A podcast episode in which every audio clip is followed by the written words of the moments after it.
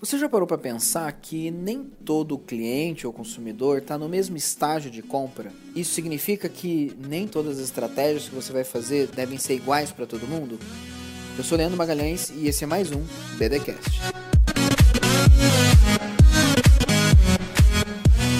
Olá, bem digitais, bem-vindo à nossa série de 100 áudios aqui de marketing digital para lojista.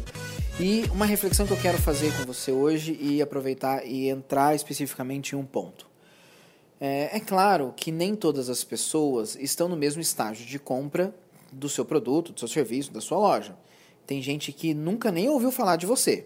É triste isso, mas acredite. A maioria das pessoas, inclusive, nunca nem ouviram falar de você.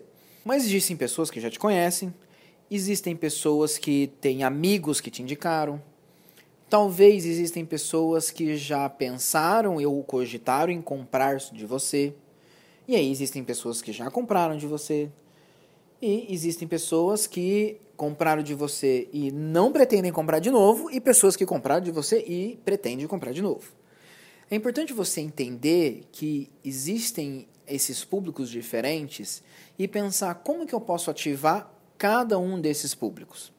A gente vai falar ao longo desses áudios especificamente de cada um deles. Hoje eu quero começar de baixo para cima, digamos, de quem já comprou de você.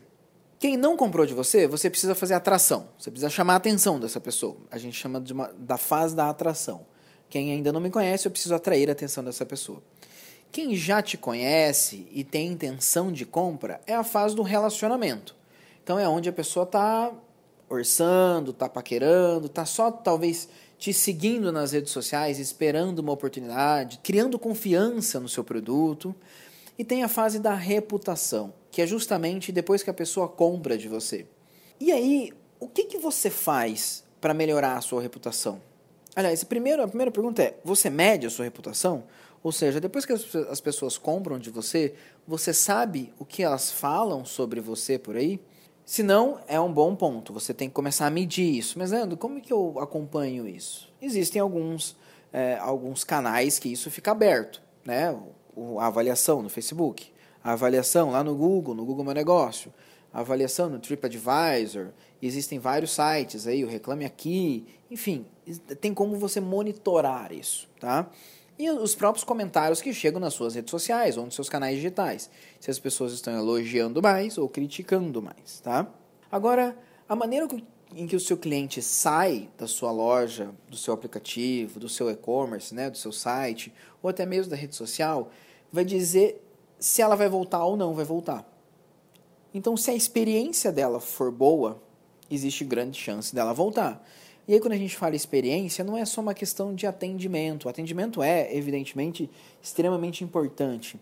Mas a qualidade do produto, como que ela foi é, recebida, a experiência no processo de compra, e até mesmo nas redes sociais, se demorou para responder, se teve clareza nas respostas, se respondeu num tom mais amigável, mais humanizado, chamando a pessoa pelo nome e não dando uma resposta padrão, assim, um Ctrl C, Ctrl V. Isso tudo interfere na sua reputação.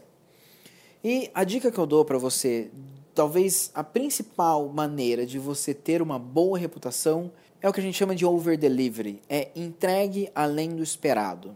Se a média do padrão médio dos, da sua, da, do seu segmento, dos seus concorrentes, é entregar um produto A num formato de atendimento padrão, entregue o produto A mais alguma coisa. Se as pessoas atendem de maneira fria, atenda de maneira calorosa, atenda de maneira mais uh, envolvente, entregue além do que a pessoa espera. Mas Leandro, talvez isso fique mais caro eu fazer uma, uma entrega a mais, embalar meu produto de um jeito diferente ou surpreender meu cliente de um jeito diferente.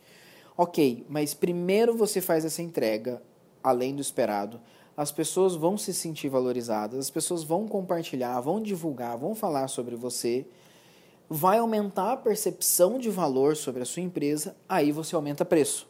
Então, primeiro você sempre aumenta a percepção de valor, depois você aumenta preço. Então, talvez no primeiro momento, entregar numa embalagem especial, você não tenha esse respiro, mas então que pelo menos faça um papel escrito à mão, um bilhete e vá com um bombom junto sabe, pense em situações que surpreendam o seu cliente. Entregue além do esperado que isso vai te ajudar a ter uma boa reputação. E ter uma boa reputação significa mais interações, significa mais indicações, significa aumentar a chance de você vender mais. Então, pense em estratégias diferentes para a fase de atração, para a fase de relacionamento e principalmente na fase de reputação. Acompanhe o que falam sobre a sua empresa. E se ninguém fala nada sobre a sua empresa, está na hora de você provocar isso, de entregar além do esperado, de surpreender o seu cliente para que ele saia e fale sobre você, especialmente fale bem sobre você.